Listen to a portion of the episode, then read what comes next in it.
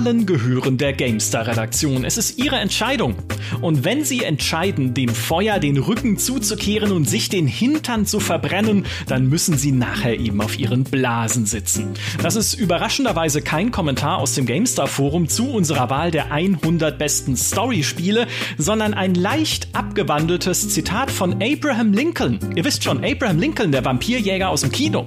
Lincoln hat natürlich über politische Wahlen gesprochen, aber er hatte einen Punkt. Hinterher muss man ausbaden, was man da so zusammengewählt hat. Und zumindest in unserem Fall ist das Ergebnis ja gar nicht so übel. In unserer Story-Spieleliste steckt viel Gutes. Auf der einen oder anderen Blase sitzen wir aber vielleicht doch. Insbesondere in einem Fall müssen wir der Gerechtigkeit dringend Genüge tun.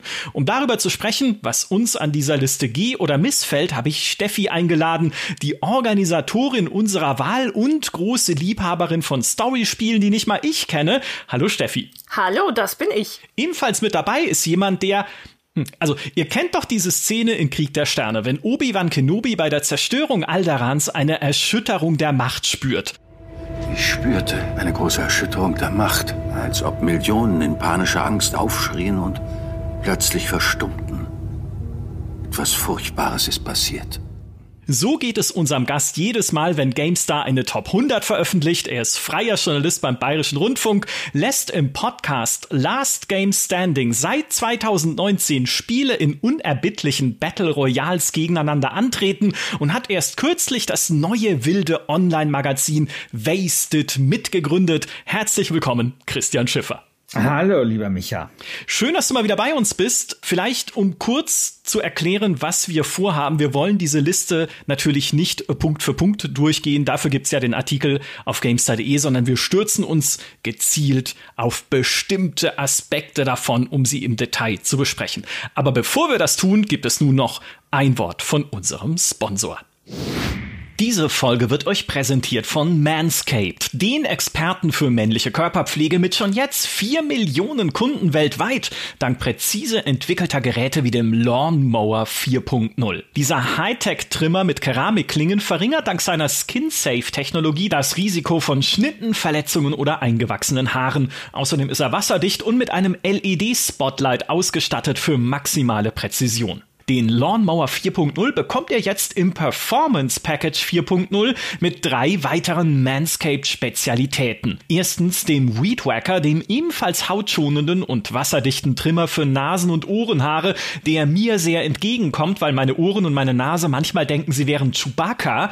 Dazu enthält das Performance Package die Crop Preserver Intim Deo Lotion und das Crop Reviver Intim Toner Spray für die formvollendete Pflege und Hygiene.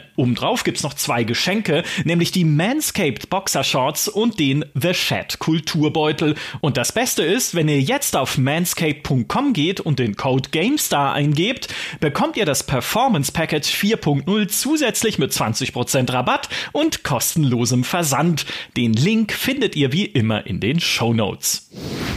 Lasst uns über die Top 100 Story-Spiele sprechen. Christian, ich weiß noch, als ich zum ersten Mal bei Last Game Standing äh, zu Gast war mit Maurice zusammen, da ging es um das Finale desselben Themas. Ach krass. Des, des besten Story-Spiels und damals war die Wahl zwischen Planescape Torment und Bioshock und Planescape Torment hat diese Wahl dann tatsächlich mit 59 Prozent gewonnen und jetzt pass auf, bei uns ist es nicht mal in der Liste der 100 besten Storyspiele.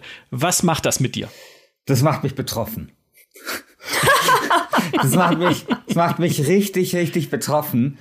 Ich meine, äh, vor allem haben wir jetzt einfach so ein richtiges Problem, weil es gibt ja, sag ich mal, zwei Kraftzentren äh, des, des kompetenten Spielejournalismus in Deutschland, nämlich Last Game Standing und GameStar.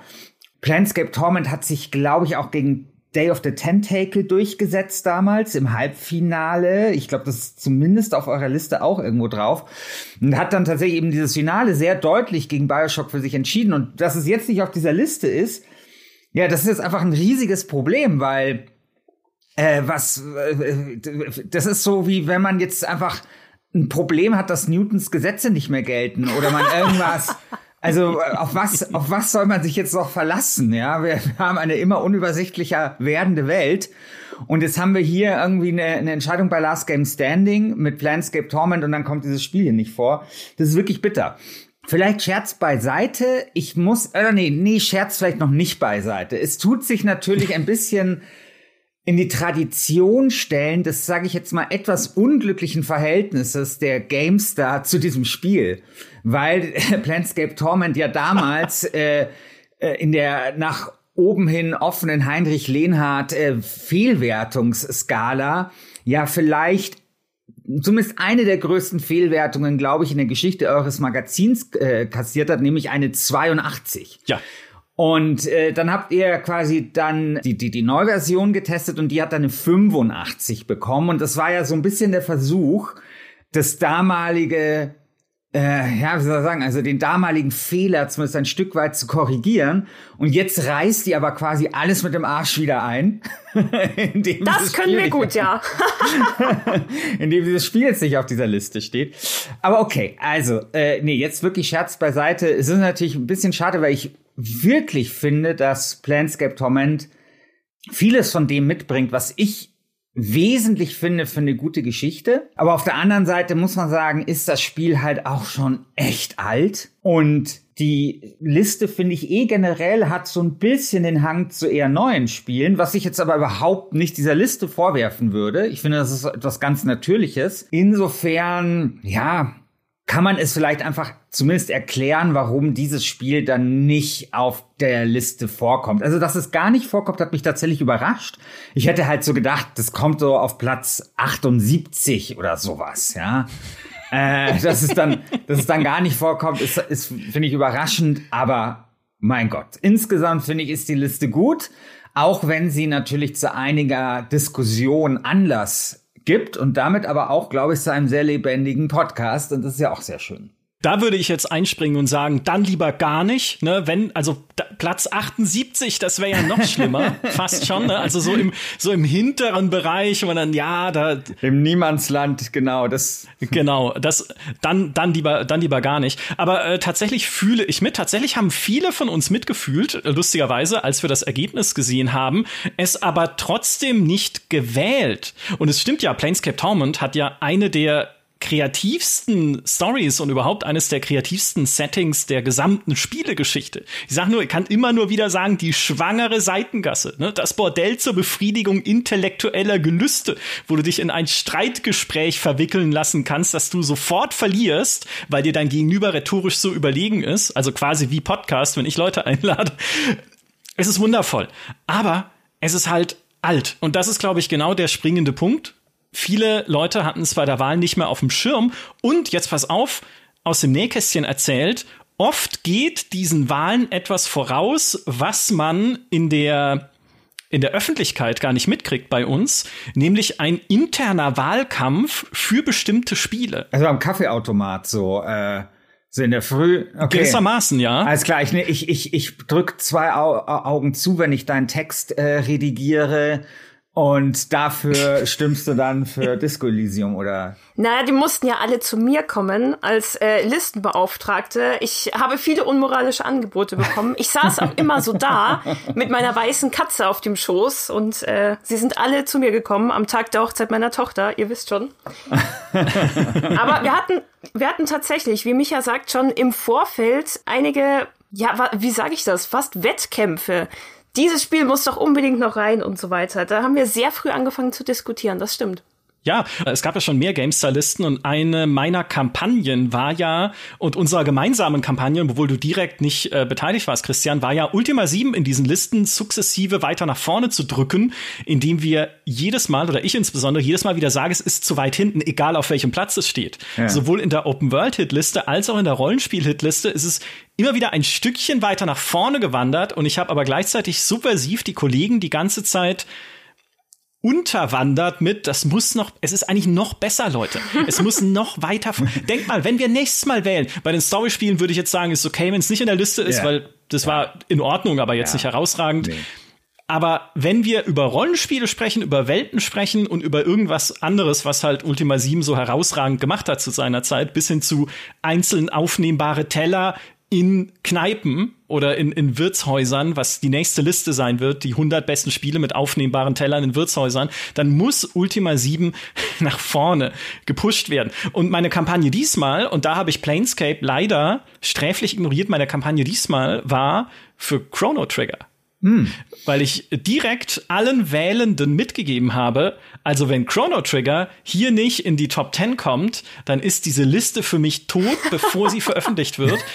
Es hat nicht geklappt. Der Chrono Trigger ist auf 84. Ja, immerhin. aber immerhin. Genau. Und das ist, äh, das ist aber, das ist nur so halb witzig gemeint, weil es geht tatsächlich darum, wieder das Bewusstsein zu wecken für diese alten Schinken, an die sich keiner mehr aktiv erinnert, also wo man nicht mehr den ganzen, weil Disco Elysium ist halt relativ neu noch. Steffi, du darfst gleich erzählen, wie und warum du Disco Elysium nach vorne getragen hast, als äh, Botschafterin sozusagen. Was ja immerhin das kleine Planescape Torment ist, ne? Ja, genau, also, genau. Hm? Es ist ja auch eindeutig inspiriert. Ja, genau. Der Erbe der, wir können sagen, der Erbe jetzt gemäß unserer Liste. Ja, Aber, also eher so das, das Spiel, das das klaffende Loch, das äh, Planescape Torment ge ge gerissen hat und das 20 Jahre lang kein Spiel ausfüllen konnte, wenigstens not notdürftig äh, dieses Loch in meiner Brust notdürftig geschlossen hat. Das ist das. So. Ja. Und es ist das absolute Lieblingsspiel von Steffi. Das ist richtig. Das habe ich auch im Podcast schon ein oder zweimal fallen lassen. Ich schwöre aber bei meinen drei Katzen, die ich sehr liebe, dass ich an der Wahl nichts verändert habe. Die Zahlen sind real. Disco Elysium hat sich auch relativ knapp am Ende durchgesetzt. Das können wir vielleicht mal als kleine Anekdote erzählen. Wir hatten nämlich in den Top 10 ein paar Gleichstände. Und natürlich müssen wir dann in irgendeiner Art und Weise eine Stichwahl machen, weil ich kann ja nicht einfach sagen, so, ich entscheide das jetzt mit meiner Autorität als Junior-Editor, sondern wir haben uns dann nochmal in einem Meeting hingesetzt und wir haben dann ganz dramatisch äh, zusammen gefotoshoppt, welche Spiele jeweils gegeneinander antreten und dann abgestimmt. Und zwar so lange, bis ein Sieger feststand. Ich glaube, einmal haben wir drei Runden gebraucht, aber gut. Und Disco Elysium und Red Dead Redemption standen, was die reinen Stimmen anging, tatsächlich gleich auf. Ach krass, okay. Mhm. Richtig, äh, Red Dead Redemption 2 natürlich. Genau. Und dann mussten wir darüber abstimmen und haben auch ein bisschen diskutiert, warum wir welches wählen. Und wir haben uns dann für Disco Elysium entschieden, und ich bin mit der Wahl persönlich natürlich sehr, sehr glücklich, aber ich bin auch aus professioneller Sicht sehr zufrieden damit. Ich glaube, das ist ein Platz eins, mit dem können wir alle sehr gut leben.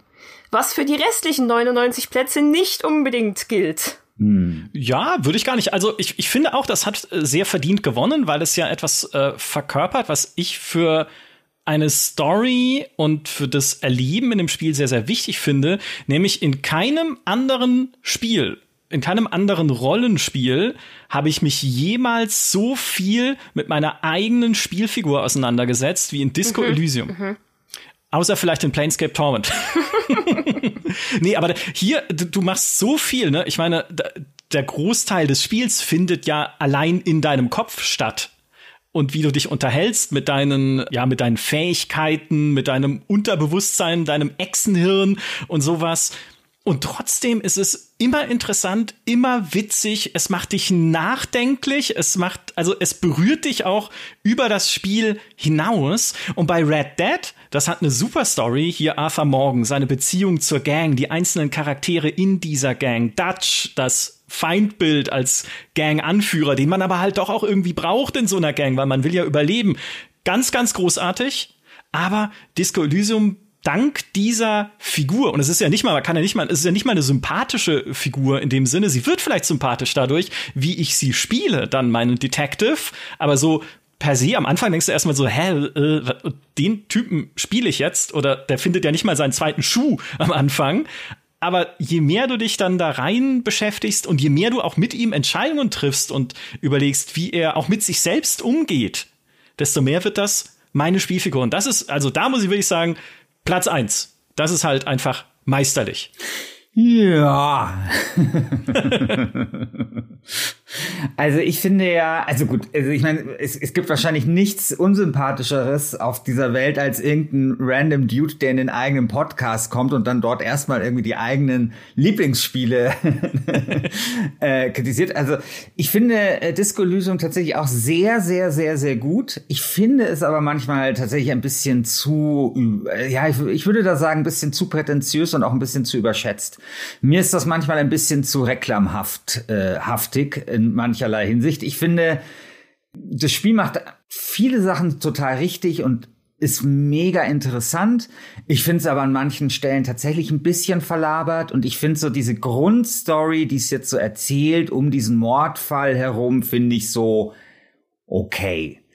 Und wenn ich mir jetzt überlege, was macht für mich so eine große, also eine wirklich gute Story aus, dann hat das für mich immer viel zu tun mit so Mysterien oder mit Dingen, die ich wirklich herausfinden will. Und das macht, und deswegen finde ich eigentlich tatsächlich, dass es dann doch wiederum diesen ersten Platz verdient hat, weil es eigentlich das ziemlich gut macht.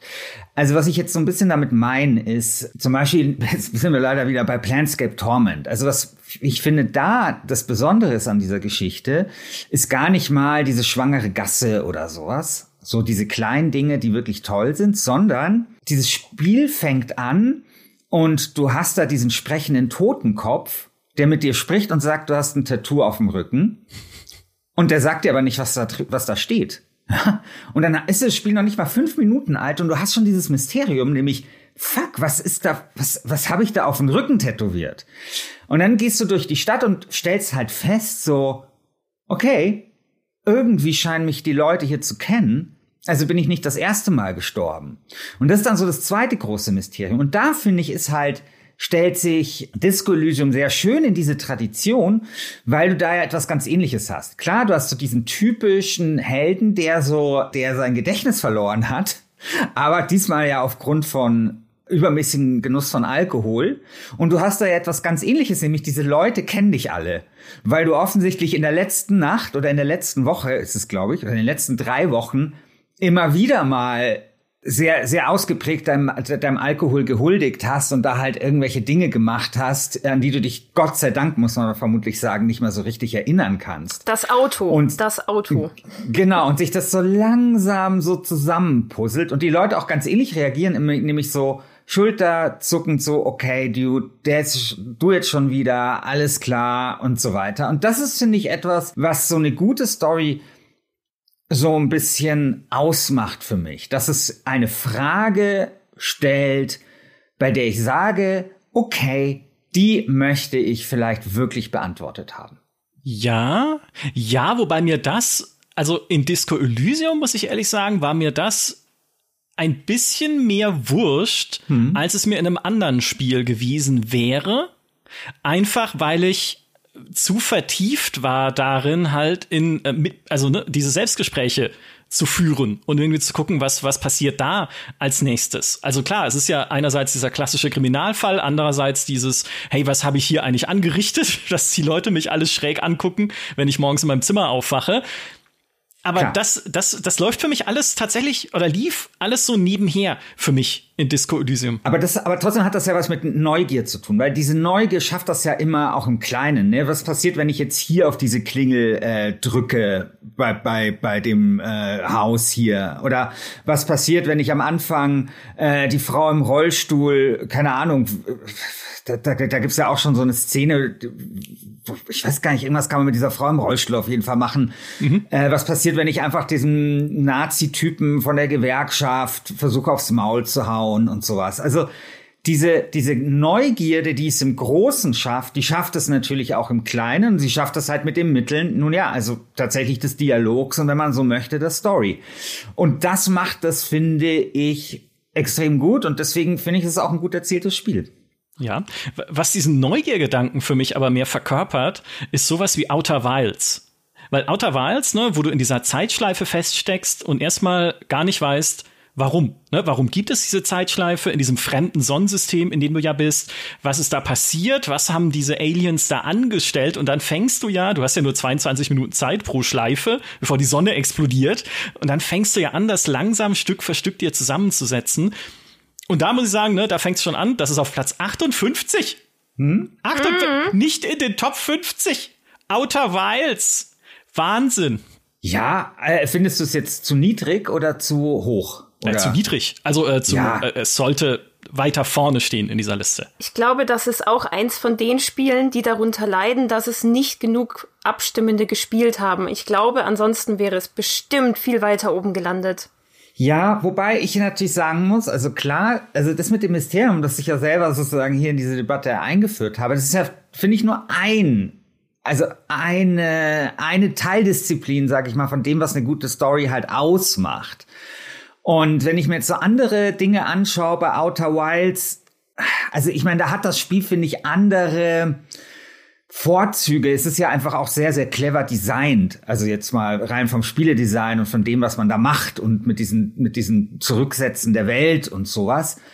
Wenn ich mir aber sozusagen andere Teilbereiche so dessen nehme, von, von dem ich sage, das muss irgendwie mit in so eine Überlegung hinein, da gibt's finde ich, schon andere Spiele, die Dinge dann einfach sehr gut machen. Also zum Beispiel, was ich, ihr habt hier The Last of Us auf Platz drei ja.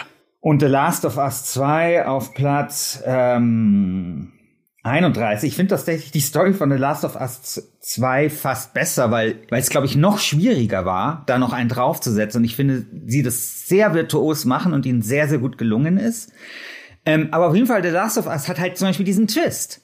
Und mhm. ich finde, ein guter Twist ist halt auch etwas, was einfach auf eine gute Story einzahlt. Und vor allem ist es ein Twist, der etwas, und das, das ist, da kommen wir dann auch zu den Problemen, finde ich, die ich dann mit Teilen, mit, mit einigen Spielen haben, die auf dieser Liste stehen.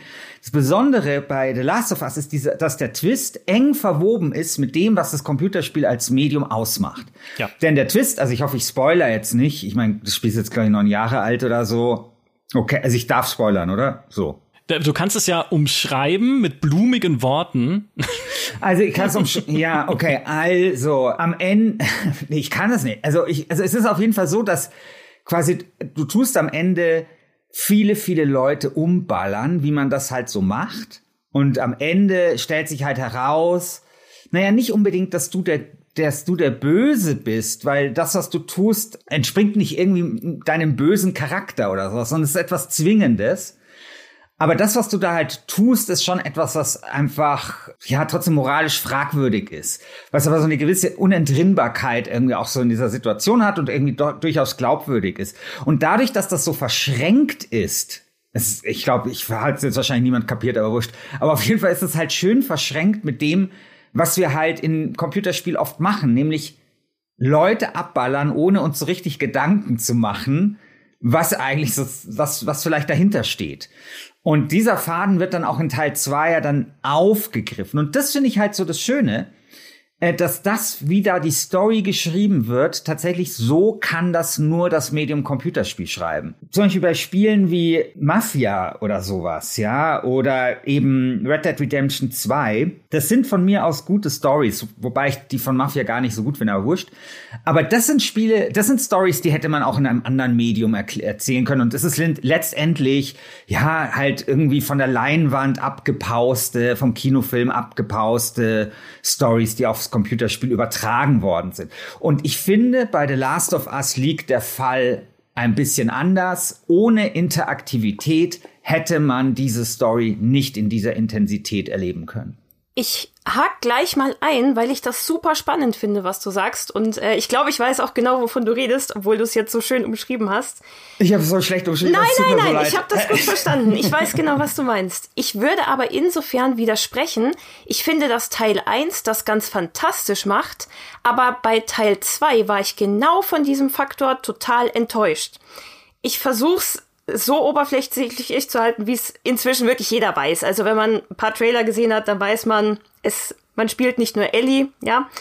Ich fand total schade, dass in Teil 2 du auch Sachen machst, die wirklich katastrophale Folgen für andere haben. Und du wirst ja dann damit auch konfrontiert nach einem Perspektivenwechsel, nennen wir es mal so. Aber dadurch, dass das Spiel mir gar nicht die Freiheit gelassen hätte, es nicht zu tun, wurde diese mhm. Botschaft für mich entkräftet. Wenn ich selber diejenige gewesen wäre, die entschieden hätte, oh, den, den erschieße ich jetzt, ich muss das machen. Und das Spiel mir aber auch die Möglichkeit gelassen hätte, naja, du hättest auch vorbeigehen können. dann wäre nachher die Konsequenz für mich viel, viel bitterer gewesen. Und so hatte ich in Teil 2 leider öfter das Gefühl, das Spiel hat halt seine ganz bestimmte Botschaft und es zwängt mich jetzt in diesen ganz engen Tunnel. Ich muss Sachen machen, die ich freiwillig, wenn ich es entscheiden könnte, gar nicht tun würde und bestraft mich dann dafür. Und das kam mir in Teil 2 öfter vor, weshalb ich persönlich zumindest voll verstehe, warum die Story von Teil 1 bei uns so viel weiter oben steht. Ich habe da, glaube ich, auch eine, eine ganz krasse Minderheitenmeinung äh, in, in der Frage, welche Story dieser beiden Spiele besser ist. Keine Frage. Ich finde aber interessant, was du sagst, weil wir haben ein Spiel in dieser Liste, das eigentlich genau das so ein bisschen, also, oder beziehungsweise wir haben natürlich irgendwie beim Computerspiel so ein bisschen das Problem, äh, dass eine gute Story der, der Freiheit des Spielers ein bisschen im Weg stehen kann. Oder umgekehrt. Und wir haben auf der einen Seite ein Spiel, zum Beispiel, ähm, dass das auflöst, indem es sagt, hier kannst du einfach alles machen und schreib deine eigene Geschichte. Das Spiel in dieser Liste ist halt dann Crusader Kings 3, mhm, dass ich mhm. sehr interessant fand, dass ihr das dabei habt, weil klar, ich meine, wahrscheinlich wolltet ihr so ein Zeichen für Emergent Storytelling äh, setzen, äh, aber da zeigt sich natürlich auch dann so ein bisschen, dass vielleicht dann so eine Liste auch ein bisschen unscharf ist, wenn man dann plötzlich so ein Spiel dabei hat, was quasi nur eigentlich Mechanik ist, aber wo dann die Gesch Geschichte bei dir im Kopf passiert und jeder eine andere Geschichte erlebt. Und was ich aber spannend finde bei dem, was du gesagt hast, Steffi, ist ja Spec Ops The Line. Weil Spec Ops The Line zum Beispiel zwingt dich ja eigentlich auch, im, im Großen und Ganzen der Geschichte zu folgen, die das Spiel erzählen möchte. Und ganz ähnlich ist es ja dann so, hey, äh, du dachtest, du bist für die Guten und dann bist du für die Schlechten. Übrigens, das ist sowas, was ich finde, sich total abgenutzt hat bei Computerspielen. Also was ja dann auch irgendwie Bioshock und so weiter gemacht hat. Also dieses ganze Ding, am Ende stellt sich heraus, äh, du warst irgendwie der Böse.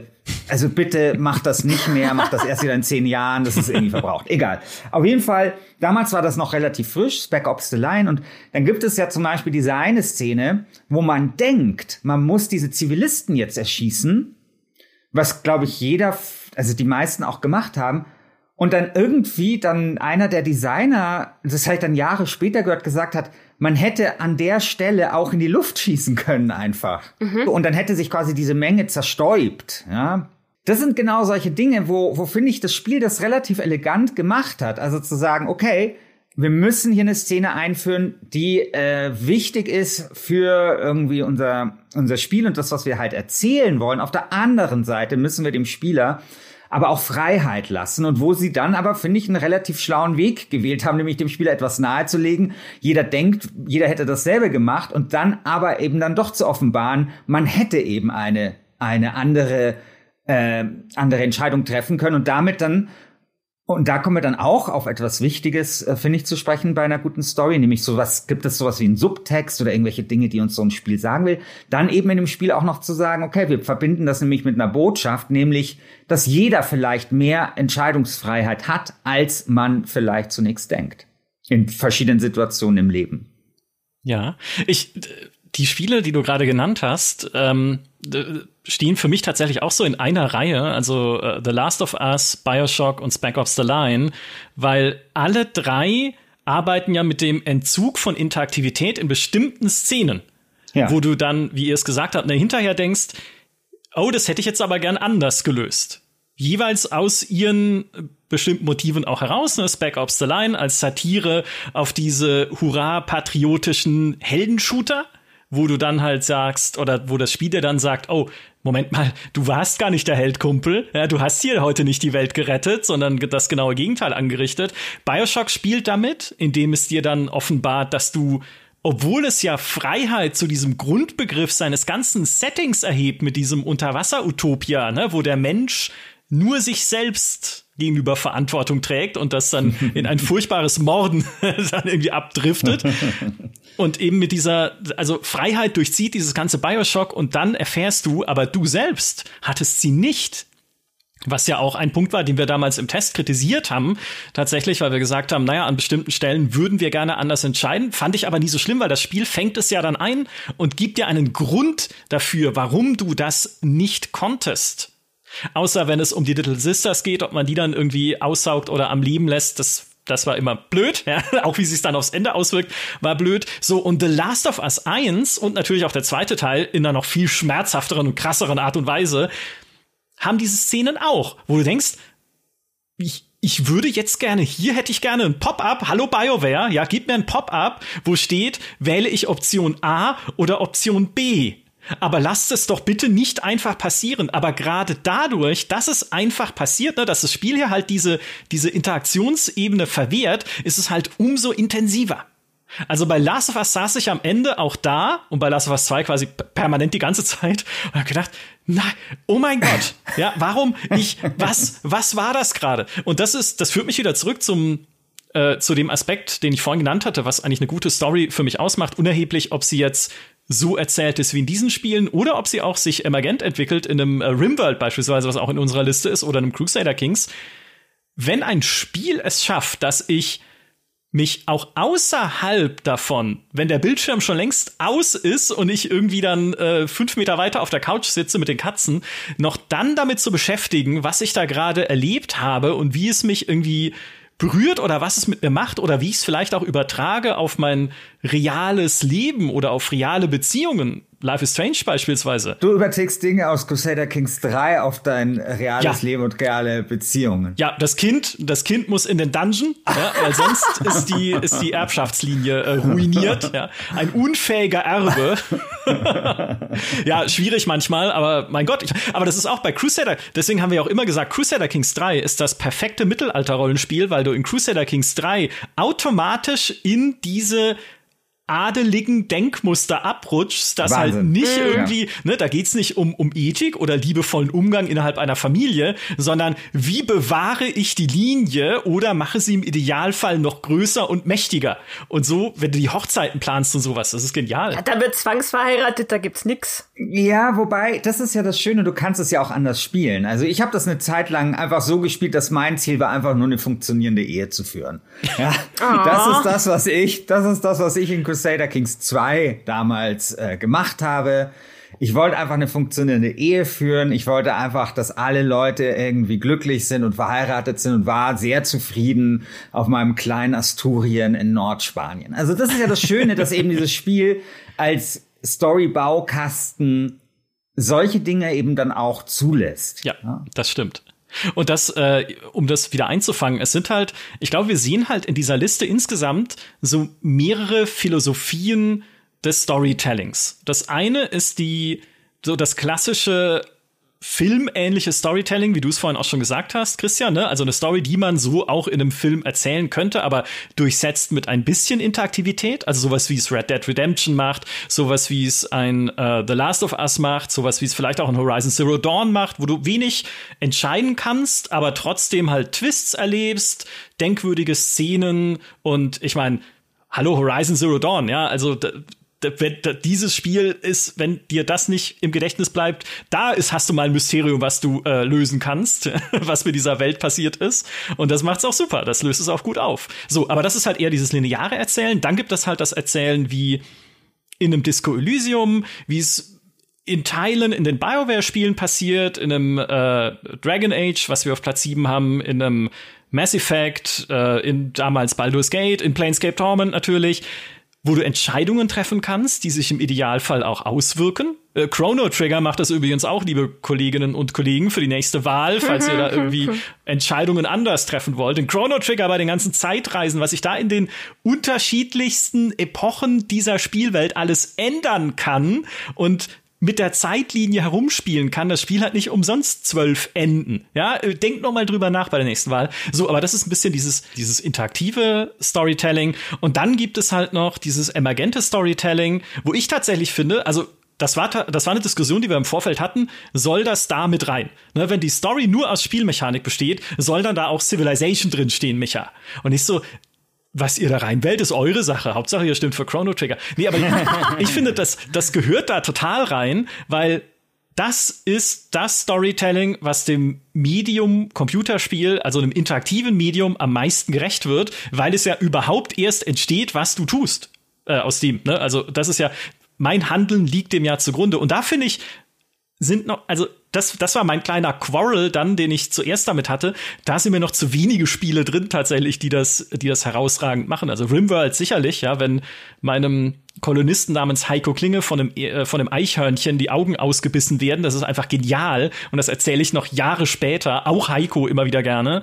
Oder halt äh, Crusader Kings 3. Aber ich hätte, ich hätte mir zum Beispiel auch noch ein Sims da gewünscht. Oder vor allem das ultimative Storytelling-Spiel. Für mich eigentlich, ich weiß, niemand wird es so sehen, aber für mich ein Kandidat sogar für eine Top 10 ist Dwarf Fortress. Ja, genau. Aber da, ja, das ist ja sozusagen der, der, der Großvater oder ja. wie soll man sagen, also der Übervater von emergentem Storytelling. Ja, wenn wenn Katzen, wenn ein, ein alkoholisierter Zwerg in den Dungeon kotzt und Katzen können dieses Erbrochene auflecken und dann sich selbst am Alkohol darin vergiften. Das, das sind Sachen, die Dwarf Fortress simuliert. Jetzt sag mir doch, dass das keine guten Geschichten sind. Ist tragisch für die Katzen. Jetzt war natürlich ein fiktives Beispiel, aber ihr wisst, was ich meine. Also, das beschäftigt mich auch noch außerhalb des Spiels auf eine andere Art und Weise wie in Life is Strange.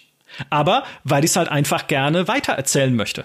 Ja, wir haben ja für unsere Liste auch vorher natürlich erstmal diskutiert, was ist denn überhaupt ein Story-Spiel? Was zählt da für uns überhaupt mit rein? Und diese 100 Spiele, die jetzt in der Liste gelandet sind, um das vielleicht nochmal kurz zu erklären, das sind natürlich nicht die einzigen Spiele, die wir nominiert hatten, sondern wir haben diesen Pool äh, offen sozusagen befüllt. Also jeder konnte Spiele reinwerfen und Vorschläge machen. Und am Ende haben wir, ich glaube, fast alle Vorschläge. Ich könnte mich jetzt sogar an kein einziges erinnern, was ich nicht zugelassen habe. Äh, möglicherweise muss ich eine Info nachliefern, aber ich glaube, ich habe alle zugelassen. Sims war zum Beispiel auch so eins, was erst im Nachgang vorgeschlagen wurde. Ja, und, da habe ich, äh, hab ich gepennt, ja. Ja, aber es hat jemand für dich getan. Ich meine Nathalie. Und genau, wir wollten das auch absichtlich nicht so einschränken von vornherein, sondern wir wollten den Leuten die Freiheit geben, dass sie selber drüber abstimmen dürfen und nachher auch in unseren Texten drüber schreiben dürfen, warum diese Art von Storytelling in diesem Spiel für sie funktioniert hat. Und warum zum Beispiel so ein Spiel wie Horizon in der gleichen Liste auftauchen kann wie ein Crusader Kings 3. Ich habe gesehen, dass das in den Kommentaren für Verwirrung teilweise gesorgt hat, aber ganz ehrlich, ich persönlich fände eine Liste super langweilig, die beschränkt ist auf solche, sag ich mal, Kinofilm-like Spiele. Ganz im Gegenteil, ich freue mich total, dass wir so verschiedene Ansätze von Storytelling haben, weil wir können darüber jetzt in diesem Podcast hervorragend diskutieren. Die Leute können darüber hervorragend diskutieren und wir untereinander hatten auch richtig spannende Gespräche, aus denen dann wieder Kolumnen und Artikel entstehen. Also für mich ist das genau die richtige Art zu sagen, hey, Storyspiel, das kann ganz viel sein und was ist denn eine Story? Das kann so viel bedeuten. Ja, vor allem im Computerspiel. Also ich finde, ich finde diesen Ansatz total legitim ich glaube, man hätte schon auch einfach sagen können, uns geht es sozusagen um das, was man vielleicht so als erstes mit Story assoziiert, ne? Also sozusagen so eine Geschichte, die einem irgendwie dargeboten wird. Dann wäre diese Liste wahrscheinlich langweiliger gewesen vielleicht dann aber ein bisschen vergleichbarer, so von den einzelnen Spielen. Und so ist sie halt ein bisschen breiter und zeigt halt einfach so die Vielfalt an Ansätzen, wie man mit Hilfe von Computerspielen erzählen kann. Und ich finde das total okay. Ich habe so ein paar interessante Beobachtungen. Also ein paar ist vielleicht zu viel, aber was ich zum Beispiel sehr spannend finde an der Liste ist das dreimalige Auftauchen von Monkey, Monkey Island. ja. Also, also erstens, ähm, es ist halt interessant, weil es ist, also ich glaube, neben Indiana Jones äh, Fate of Atlantis, was ich übrigens einen sehr schönen Pick finde, weil da hat man eigentlich ein, ein Filmspiel, also man hat ein, ein Spiel, wo aber der vierte Teil also, oder anders. Also Indiana Jones 4 als Computerspiel war sehr viel besser als Indiana Jones 4 im Kino. so als, ne? Mhm. Und das ist wirklich schön. Also da hat das Medium tatsächlich so äh, ja gezeigt, also schon zur damaligen Zeit, wie wie gut es halt erzählen kann. Ich finde dieses äh, Monkey Island Ding insofern interessant. Ich meine, klar, da würden jetzt wahrscheinlich viele Leute sagen, hey, also irgendwie so Spezialisten stellen sich jetzt bestimmt hin und sagen, wo ist Loom oder so, wenn ihr dreimal Monkey Island habt. Aber ich finde es interessant, weil halt in der Liste relativ wenig Spiele sind, wo ich sagen würde, da wird die Story-Qualität durch Humor hergestellt. Ja? Also man hat das sicherlich bei Day of the Tentacle, man hat das vielleicht ein bisschen bei It Takes Two, das ja auch so ein bisschen ein lustiges Spiel ist. Man hat es vielleicht, ja, wo hat man das denn eigentlich noch? Ich glaube so sonst, ja, eigentlich, eigentlich fast gar nicht. Und dann hat man aber halt dieses Monkey Island und ich, ich bin großer Fan des Humors dieses Spiels. Es gab mal so eine Ausgabe von Stay Forever, da hat der Gunnar Lott gesagt, dass der Humor von Monkey Island nicht gut gealtert sei. Und dann habe ich Monkey Island äh, gespielt und das Remake und fand es immer noch so krass witzig. und seitdem denke ich halt darüber nach, ob ich mich einfach vom Humor nicht weiterentwickelt habe oder vielleicht der Humor doch besser gealtert ist, als man halt so gemeinhin denkt. Ich finde es auf jeden Fall immer noch so krass witzig. Yeah. How much wood could a woodchuck chuck if a woodchuck could chuck wood? A woodchuck could chuck no amount of wood since a woodchuck can't chuck wood. But if a woodchuck could chuck and woodchuck some amount of wood, what amount of wood would a woodchuck chuck? Even if a woodchuck could chuck wood, and even if a woodchuck would chuck wood, should a woodchuck chuck wood? A woodchuck should chuck if a woodchuck could chuck wood, as long as a woodchuck would chuck wood. Oh, shut up. Das ist so wie, es, ich, habt ihr die South Park Folge gesehen, wo Cartman einen Freizeitpark geschenkt bekommt? Und, ja, genau, und er kriegt diesen Freizeitpark geschenkt und dann sagen halt alle, ja, irgendwann wird ihm dieser Freizeitpark total langweilig. Irgendwann wird ihm das Achterbahnfahren total langweilig. Und dann fährt er den ganzen Tag Achterbahn und nach drei Wochen findet er es immer noch genauso geil wie am ersten Tag. Und genauso ist es bei mir in Monkey Island. Ich finde es immer noch super witzig. Das ist aber halt spannend, also weil eigentlich, wenn man jetzt die Monkey Island äh, Sachen wegstreichen würde, hättet ihr vielleicht ein oder zwei Spiele, wo wirklich und, und vielleicht eben Disco Elysium ein bisschen, wo aber eben Humor so ein ganz wichtiger Treiber ist von von einer guten Story. Das ist ein bisschen schade. Also gar nicht, äh, gar nicht jetzt äh, für eure Liste, sondern weil ich glaube, dass eure Liste da sehr gut dokumentiert, dass glaube ich, wenn es um Humor geht, da noch ein noch nicht so richtig abge, äh, ge, also noch nicht so gehobenes Potenzial äh, da ist. Äh, ja. ab, also noch nicht mhm. abgeschöpftes Potenzial da ist. Also ich glaube, dass da Spiele viel mehr könnten in der Richtung und sich da Spiele viel zu wenig trauen. Also gerade so bei dieser ersten, bei der Top 20, wenn wir da jetzt nicht ähm, Disco Elysium drin hätten, wären das alles nur bierernste Spiele. Also ehrlich gesagt bis, bis sogar die ersten 30, ja, also bis bis, nee, ich war bis die ersten 20, manche einen kauft auf 20. Und das ist so ein bisschen schade. Ich glaube, dass da dass man da viel mehr machen könnte in der Richtung. Also, dass die, wenn man mehr Mut hätte, auch Humor einfach mal einzusetzen. Auch als Storytelling-Element. Deshalb hätte The Whispered World damit reingemusst. So, um auch mal zu sagen, was ich für ein Spiel vermisse. Kennt niemand außer mir, ist ein fantastisches Adventure. Sehr, sehr lustig und am Ende sehr, sehr tragisch. Und das hätte sehr gut zu dem gepasst, was du jetzt gerade gesagt hast. Das Spiel macht Humor einfach richtig. Schade. Wahlkampf, ne, fürs nächste Mal. Deshalb ist Wahlkampf so wichtig. Ja, ja, ich, ich lerne. Es gibt zwei äh, Spiele, auf die das noch zutreffen würde, also die auch viel mit Humor machen. Das eine ist Undertale. Ne, Undertale Stimmt. natürlich mit so einem bösen, hintergründigen Humor, flowey, wir verstehen uns. Also das äh, natürlich, das tut halt sehr viel auf niedlich, aber so augenzwinkernd gemein, was es sehr super macht. Das find, war, fand ich auch schön, dass es das reingeschafft hat, auch gerade auf diesem Kipppunkt auf, auf 50, ja, so schön in der Mitte der, List, äh, der Liste eingenistet. Und das andere Spiel, das sehr viel mit Humor macht, und absolut verkannt ist auf Platz 22 ist Vampire the Masquerade Bloodlines. Vampire the Masquerade Bloodlines ist ausgenommen die letzten 20 Minuten, die einfach nur dumm sind, weil sie zu linear sind, wahrscheinlich weil ihnen da das Budget ausgegangen ist oder so. Vampire the Masquerade Bloodlines ist eines der witzigsten und auch atmosphärischsten Spiele, die ich kenne. Insbesondere dann, wenn man, ne, du kannst ja am Anfang diese Vampir-Clans auswählen und wenn du da den Clan der Malkavianer spielst, bitte nicht beim ersten Mal, weil dann verstehst du nichts, denn die Malkavianer sind einfach wahnsinnig und erleben das, was in dem Spiel passiert, völlig anders als alle anderen. Und das alleine ist schon so genial, weil es dir ermöglicht, beim zweiten Durchgang so eine Art Director's Cut des Wahnsinns zu erleben. Also, wo du dich dann mit den Abendnachrichten streitest oder genial mit einem Stoppschild eine, Diskussion führst im Spiel. Und natürlich das, was da passiert, ist ja nochmal eine Absurditätsstufe höher, was Humor angeht. Ja, also es ist halt einfach, dann ist es einfach nur noch, nur noch also nicht albern, aber ja, es ist halt skurril, genial skurril, was da passiert. Ein wieder, es macht mich nur noch trauriger, dass Bloodlines 2 momentan in so einem Entwicklungslimbo ist bei Paradox. Oh nein, Micha, nicht dran denken, nicht dran denken. Ja, aber immerhin ist es ja noch im Limbo. also, das stimmt. Ja. Und nicht, und nicht komplett tot, oder? Also. Ja, das stimmt.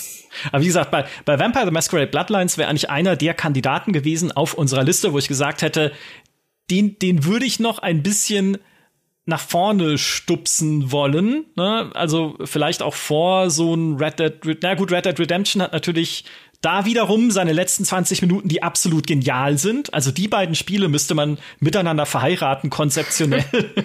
Kein Spiel dreht sich in den letzten 20 Minuten so wie Red Dead Redemption 1, was halt auch wieder super ist. Aber ja, ja, so, also ja, da hätte ich gesagt, bisschen, bisschen rein. Und pass auf, jetzt sage ich was Unpopuläres. Äh, nicht bei euch, also möglicherweise nicht bei euch, aber bei der GameStar Community, denn wir haben ja hier die besten Story-Spiele gewählt. Und bei aller Liebe, The Witcher 3 gehört nicht in die Top 10. Für ja, mich. Ich verstehe nee. das, ich unterschreibe Never, das. Ever. Aber wobei, also ich meine, die Frage ist auch da natürlich, wie definieren wir Story? Und ich kann euch nicht sagen, um was es, um was es ging bei The Witcher 3, so als, als Story. Ich habe keine Ahnung. Irgendwas mit der wilden Jagd, irgendwas mit Viria, ja, genau. muss sie finden. I don't know, es interessiert mich nicht. Natürlich hat The Witcher, sag ich mal, im Kleinen sehr viele, finde ich, sehr schöne Geschichten in Form von Quests. Und die Geschichten, die The Witcher erzählt, finde ich halt auch schon, weil die, die sind so in so einer Tradition, in so einer europäischen Tradition des Märchens und klingen so ein bisschen so wie die Geschichten, die mir meine Oma am Lagerfeuer erzählt hat. In irgendeinem Dorf äh, hat vor drei Generationen die Tochter das gemacht und dann irgendwann ist es, also das ist halt genau das und ich finde, das ist eigentlich sehr schön und deswegen finde ich, naja, auch da ist es dann eben so eine Frage von Definition. Sicherlich nicht, hat es keine gute Rahmenstory, aber im Kleinen eben dann schon denkwürdige Geschichten wie halt, ich, ich meine, man kann, glaube ich, nicht über Story und The Witcher 3 sprechen, ohne zumindest einmal der rote Baron, der rote Baron zu sagen. Ja. So, damit ist das jetzt irgendwie auch abgehakt. ähm, aber das äh, trifft natürlich auf mehrere Stories zu. Ich, ich, würde, ich persönlich würde auch trotzdem sagen, es gehört weiter hinten hin. Ich persönlich würde Cyberpunk dafür sogar weiter vorne sehen, weil ich finde, dass diese Rahmenstory, also dass die, dass Cyberpunk bei äh, den kleinen Geschichten, also bei den Questen, ähnliches Niveau erreicht, darüber hinaus aber diese, diese Rahmengeschichte mich mehr interessiert. Also auch da ist eben so dieses Mysterium, dass man da eben eigentlich nicht mehr lang zu leben hat und so weiter und so fort. Oder zumindest eine Aufgabe, ne, eine Prämisse, die da ist. Die finde ich ganz interessant. Also da glaube ich, hätte ich vielleicht einfach diese zwei Plätze miteinander getauscht. Aber vielleicht, ja, ist es natürlich auch so, dass die unbestrittene Qualität, die ein The Witcher 3 halt insgesamt hat, vielleicht auch dann so ein bisschen sich ja ein bisschen abfärbt auf den Eindruck, den man vielleicht von der Story hat, ne? Ja, also äh, bevor wir zu Cyberpunk kommen, das finde ich nämlich sehr spannend, was du gerade gesagt hast. The Witcher 3, äh, völlig richtig, steckt voller denkwürdiger Momente und Geschichten.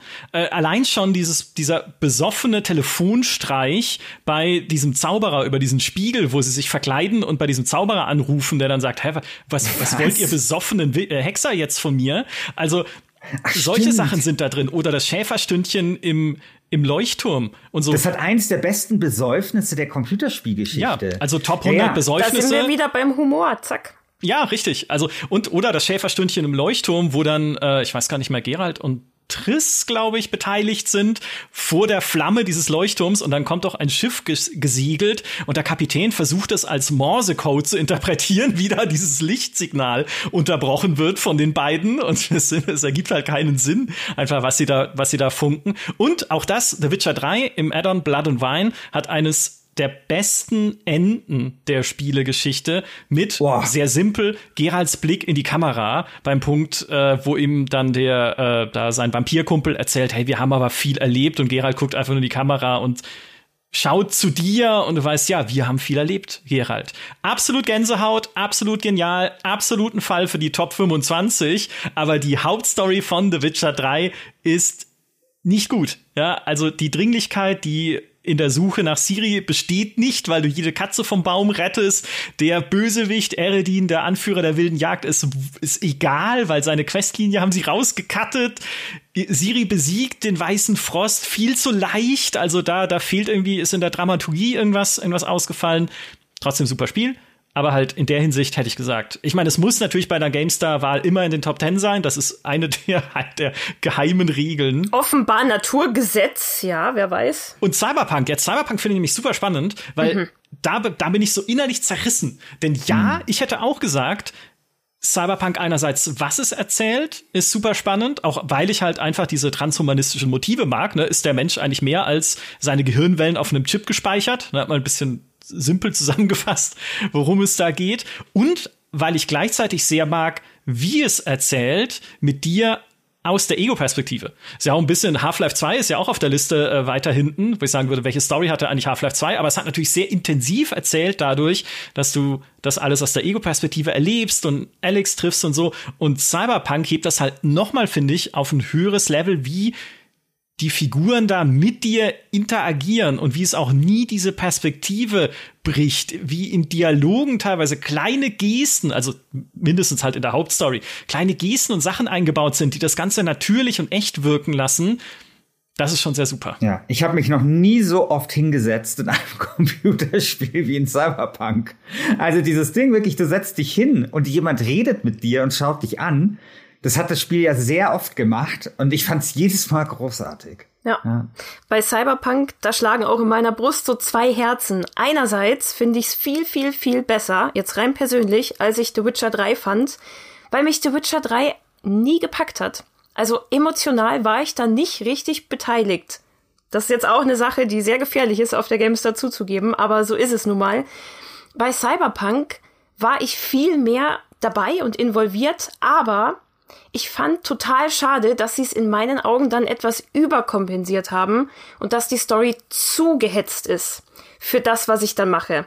Also da hätte ich mir mehr Freiräume gewünscht, in denen halt nicht in meinem Kopf eine Zeitbombe tickt, sondern in denen ich mehr erkunden kann, was in Night City eigentlich passiert und die vielen kleinen Geschichten so richtig genießen kann. Das konnte ich nicht. Das, das fand ich super schade. Und ähm, was in Cyberpunk ein Faktor ist, seit ich diesen Kommentar in irgendeinem Forum gelesen habe, finde ich es traurig, dass wir die Story bekommen haben, die nun mal jetzt die Hauptstory ist. Die Story um Johnny und Vi wäre eigentlich perfekt gewesen für einen abschließenden großen DLC. Und ich glaube ja, ich fühle das. Ich hätte, glaube ich, bevorzugt, wenn wir eine relativ klassische Hauptstory gehabt hätten im Grundspiel, in der wir in Night City zur Größe kommen, so wie das am Anfang auch in den vielen Trailern gewirkt hat, als ob das die Geschichte ist, und dann in so einem Add-on wie jetzt zum Beispiel Blood and Wine die Geschichte um Johnny gewesen wäre. Weil wie viel emotionaler hätte das dann noch sein können und was für ein Ende wäre das dann erst gewesen? Das finde ich ein bisschen schade. Trotzdem finde ich, ich, ich glaube, wenn ich so das Spiel wählen müsste, dass die interessantesten und berührendsten Nebencharaktere der Computerspielgeschichte hervorgebracht hat, dann wäre das Cyberpunk 2077. Echt? Ja, also so diese, diese Szenen, die du da mit diesen, mit, mit, mit deiner Begleiterin zum Beispiel erlebst und so.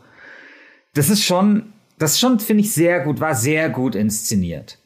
Und auch diese Geschichte mit Johnny Silverhand, ich fand die, mich hat das immer interessiert. Es war immer irgendwie eine spannende Figur, fand ich. Ich weiß, dass da auch viel Kritik dran gab, aber ich fand das ziemlich gut. Und wenn ich das so, wenn ich das so in Rechnung stelle, also das Spiel hat viele Probleme gehabt, aber ich würde sagen, Story war keines davon. Wobei Steffi dir schon recht geben würde, klar. Also auch dieses gehetzt, absolut. Aber trotzdem, unterm Strich, muss ich sagen, war das ein sehr intensives Story-Erlebnis. Ja, auf jeden Fall, auf jeden Fall. Das stimmt. Ja. Äh, Panam meinst du unter anderem, ne? Also was du mit ihr zum Beispiel ja, erlebst. Ja, Pan einfach ja Pan Pan Panam und wie heißt die andere? Mein Judy! Gott. Du hast Judys Namen vergessen. Hei, hei, hei. Judy, boah, ich, boah, Judy, wirklich, Oh, Judy, also, ah, Judy, Judy wirklich sensationell. Was für, eine sen was für ein sensationell guter Charakter. Das wirklich, stimmt, ja. So, ja. so großartig, so großartig. Und, und Pan Am auch. Also Pan Am auch. Und dieser Japaner. Takemura also, ist ja wohl Takamura, die beste Figur. Mit dem, man- mit, ja, mit dem jemals. man auf, auf diesem Hochhaus da Bier trinkt oder was man da macht. Und sich wieder mal hinsetzt dabei. Ja, du spionierst Arasaka aus mit ihm, genau. Ja, ge- okay, ich sehe schon. Also ist sehr schön, wie du meine, meine Gedächtnislücken aufhältst. Aber das sind halt alles, jetzt kommt das alles wieder. Und es, es tut mich jetzt äh, immer noch berühren. Und deswegen, ja, ich, ich meine, du hast vorher, hast du so ein skeptisches Echt gefragt, als ich gesagt habe, äh, lieber Micha, als ich gesagt habe, ich würde das zu dem Spiel mit den besten Nebencharakteren ähm, küren. Und jetzt, und ich habe da ja ein bisschen, äh, bisschen rumgerudert, aber jetzt stehe ich total zu dieser Aussage. Ja, das ist das Spiel mit den besten Nebencharakteren der Computerspielgeschichte. So ist das nämlich. Okay, ich, ich bin eher bei BioWare unterwegs, bei dem spezifischen Aspekt allerdings, weil mir da, also äh, nichts gegen Cyberpunk, das, sondern eher, das spricht dann eher beim alten BioWare äh, für die Qualität da der Erzählung oder auch in den Obsidian-Spielen zum Teil. Äh, Das hat aber einen, äh, einen witzigerweise ganz, äh, ganz komischen Grund, weil ich gerade Knights of the Old Republic noch mal gespielt habe, ein bisschen um äh, einerseits so einen Reality-Check zu machen, wie ist das heute? Also spielt sich das noch gut? Äh, und nee, es ist sehr hakelig und man, man sieht sehr deutlich halt, äh, weiß nicht, alle Gänge sind super breit, damit die Third-Person-Kamera reinpasst und sowas, also und dafür nicht detailliert genug. Und also man sieht schon, dass es sehr stark gealtert ist. Aber die Charaktere in dem Spiel, genauso wie später in den Mass Effects, sind absolut genial, vor allem auch in der Art und Weise, wie du mit ihnen umgehen sollst oder kannst. Ne? Die Optionen, die du wählen kannst. Ich hatte gestern aus Spaß halt mal mit Bastia gesprochen, mit deiner Jedi-Begleiterin die du ja nach ihrer Familiengeschichte befragen kannst, ne? Und wie sie Probleme hatte mit ihren Eltern, ihr, ihr Vater, zu dem sie eine gute Beziehung hatte, ihre Mutter aber, die den Vater in den Ruin getrieben hat, mehr oder weniger mit ihrem Ehrgeiz und so der sie eine sehr schlechte Beziehung hat. Und dann kannst du dir das alles anhören und dann kannst du am Ende sagen, du, weißt du was? Das ist, das klingt jetzt doch nicht so interessant. Das ist jetzt eigentlich echt alles echt egal. Und sie so, Micha, aber, das ist ja grausam. aber du hast mich doch gefragt. Ja, aber nee, weißt du. Und das kannst du halt mit allen, wie du in diesem Spiel, du kannst halt noch viel mehr als in Mass Effect oder auch in den Dragon Age Spielen, kannst du so ein Kotzbrocken sein in KOTOR, bis ja hin zu dieser genialen Szene mit Mission und Salbar, ne, also der, deiner Begleiterin und ihrem Wookie Gefährten, dem sie das Leben gerettet hat und der deshalb bei ihr, äh, nee, dem du das Leben rettest, Entschuldigung, so rum, und der deshalb bei dir in einer Lebensschuld steht, der heiligste Schwur, den ein Wookie leisten kann. Und dann kannst du ihm halt sagen, töte deine beste Freundin. Und als, als Sith. Und er muss das tun. Also es gibt dann natürlich einen längeren Dialog, wo sie sagt, da kommt es nicht direkt zum Kampf, aber wo sie sagt, wie, wie kannst du das tun? Und wie kannst du es ihn tun lassen? Aber so böse kannst du da sitzen und sagen, ich mache es nicht mal selbst, ich lasse es deinen besten Freund machen, weil er hat mir einen Schwur geleistet und er kann nicht widersprechen und er, ja, er tut es dann. Und solche Szenen sind durch dieses ganze Spiel verstreut. Ich habe auch, es gab gestern noch eine, da wirst du gefoltert halt von so einem bösen General und der elektroschockt Bastila immer dann, wenn du eine rotzige Antwort gibst. Also kannst du halt sagen, ja, ihr bei den Sith seid ja, seid ja wohl nicht so die schlaue Truppe und dann wird sie halt geelektroschockt, ja. Und halt solche Antworten kannst du halt eine nach der anderen geben, bis es ihm irgendwann zu viel wird und er weggeht. Und dann sagt Bastila so, oh mein Gott, ich, diese Schmerzen, ich habe es fast nicht mehr ertragen. Und dann kannst du halt sagen, ja, ich wollte dich einfach nur leiden sehen. Und dann kann, sagt sie halt auch, wie, wie kannst du so sein? Ja? Und diese, natürlich sind das nicht die Möglichkeiten, die ich gewählt hätte in Knights of the Old Republic, weil ich muss immer strahlend gut spielen in allen Rollenspielen.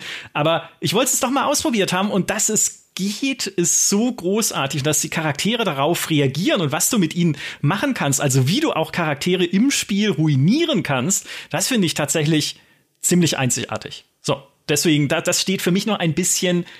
Cyberpunk ist toll gemacht, aber es ist in der Hinsicht statischer. Ja, absolut. Absolut. Also ich muss dir da tatsächlich zustimmen. Also was halt so Companions angeht, da glaube ich geht wenig über BioWare, aber ich sag mal so, vielleicht schränke ich das ein so in den letzten zehn Jahren Ja. oder sowas. Ne? Oder, oder wir sagen es so, es sind die am realistischsten wirkenden Charaktere. Ich glaube, da können wir uns vielleicht drauf einigen. Also in Cyberpunk meine ich. Sie wirken wie lebendige, echte Menschen. Aber spielerisch coolere Begleiter BioWare-Spiele.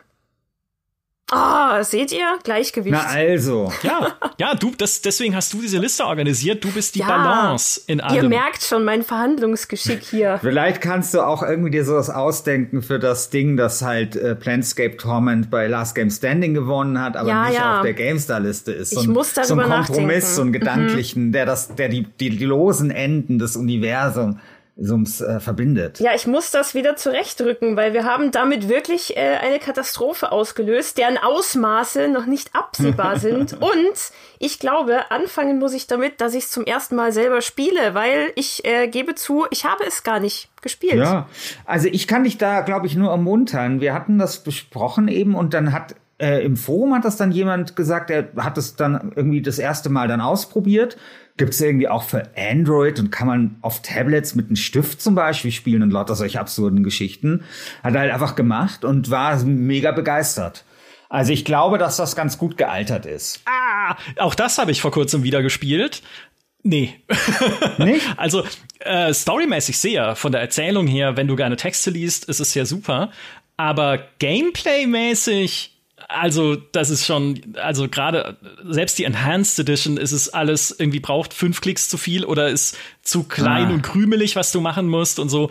Also wenn Knights of the Old Republic schon schlecht gealtert ist, Planescape ist noch, also nur auf der Gameplay-Seite jetzt, ne? Nicht was die Story angeht. Das, das Spiel ist in der Hinsicht echt richtig gut, aber ja. Ich würde es trotzdem probieren. Ich, ich, ich lasse mich davon jetzt nicht abschrecken. Na, ich, ich, vielleicht ist es, vielleicht ist es, vielleicht ist es, vielleicht ist es mehr gealtert, als ich gesagt habe. Es ist bestimmt nicht nicht gealtert. Aber Knights of the Old Republic schon allein aufgrund der Grafik und so, weil das 3D ist. Ich finde, da haben so diese alten 2D-Rollenspiele schon ein bisschen ein Vorteil, was so den Alterungsprozess angeht. Ne? Das stimmt, ja. Es geht noch eher. Also ich würde es einfach mal ausprobieren. Ja, ja. Ansonsten sehe ich das als meine Läuterung äh, für alles, was es an dieser Liste zu kritisieren gibt. Dann habe ich mich karmisch reingewaschen davon. ja. Und unseren Cop-Out haben wir ja schon gefunden. Disco Elysium ist ja der moderne Erbe von äh, Planescape Torment. Insofern alles gut. Ich habe noch zwei Sachen auf der Liste, die ich gerne mit euch besprechen würde, um eure Meinung dazu zu hören. Eines ist alt, das andere sehr neu. Ich fange mit dem alten an. Das alte ist Elder Scrolls. Wir haben zwei Elder Scrolls Spiele auf der Liste. Skyrim auf 69 und Morrowind auf 90. Mm, Wieso? Oblivion äh, also, nicht auch noch kann, drin? Moment. Ich echt? fürchte. Okay, das äh, es kann sein. Äh, aber was ja. auf jeden Fall nicht in der Liste ist, und darauf will ich hinaus, ist das Elder Scrolls Spiel mit der besten Story davon. Unbenommen, dass Skyrim und Morrowind, insbesondere aber Skyrim, wie The Witcher 3 voller kleiner, cooler Geschichten steckt, die beste Hauptstory in einem Elder Scrolls Spiel hatte Daggerfall. Daggerfall hat nur keiner Alter. gespielt, weil Daggerfall war halt buggy as hell, als es damals rausgekommen ist. Und da war Elder Scrolls halt nicht, noch nicht das Ding, was es natürlich heute ist. Deshalb ging das vielleicht ein bisschen unter. Plus es war sehr generisch in dieser Spielwelt, die größer war als Großbritannien. Aber jede, jedes Dorf und jeder Dungeon sahen gleich aus. Hm, okay. Aber der Plot an sich war richtig cool, weil das war halt nicht dieses Drachen- und Götterprimborium, was man sonst als Elder Scrolls kennt, sondern ein eher geerdeter Verschwörungsplot. Du musst den Mörder finden eines Königs, um seinen Geist zu erlösen, kommst dann den anderen Vorkommnissen auf die Spur, dass da eine uralte Waffe gefunden wurde und am Ende kannst du dann sogar wählen, nicht zwischen äh, Rot, Blau und Grün wie, wie in Mass Effect, sondern du hast sechs Möglichkeiten, wem du die Kontrolle gibst über diese Waffe und so zum Herrscher dieser Ecke der Welt machst. Und je nachdem passiert dann halt auch was anderes. Also es ist wirklich eine Story, die dich, ne, ist halt nicht die große Kunst oder sowas, also da würde ich halt sagen, das ist weit entfernt von der Top Ten, aber die dich weit mehr nachdenken lässt, als äh, in Skyrim bringe ich jetzt den Drachen um.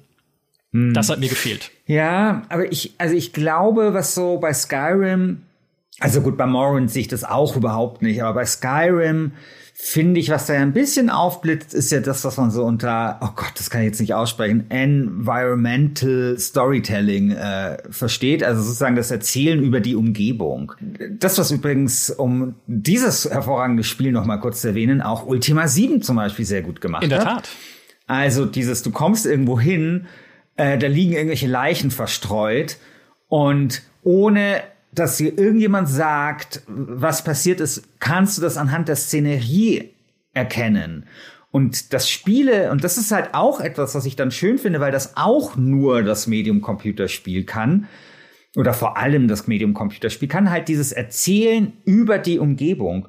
Und das finde ich, und das macht, naja, also das macht Skyrim zumindest schon mal hier und da. Was ein Spiel, das ihr auf der Liste habt, das es zum Beispiel, finde ich, sehr gut macht, ist ähm, Metro Exodus. Ja?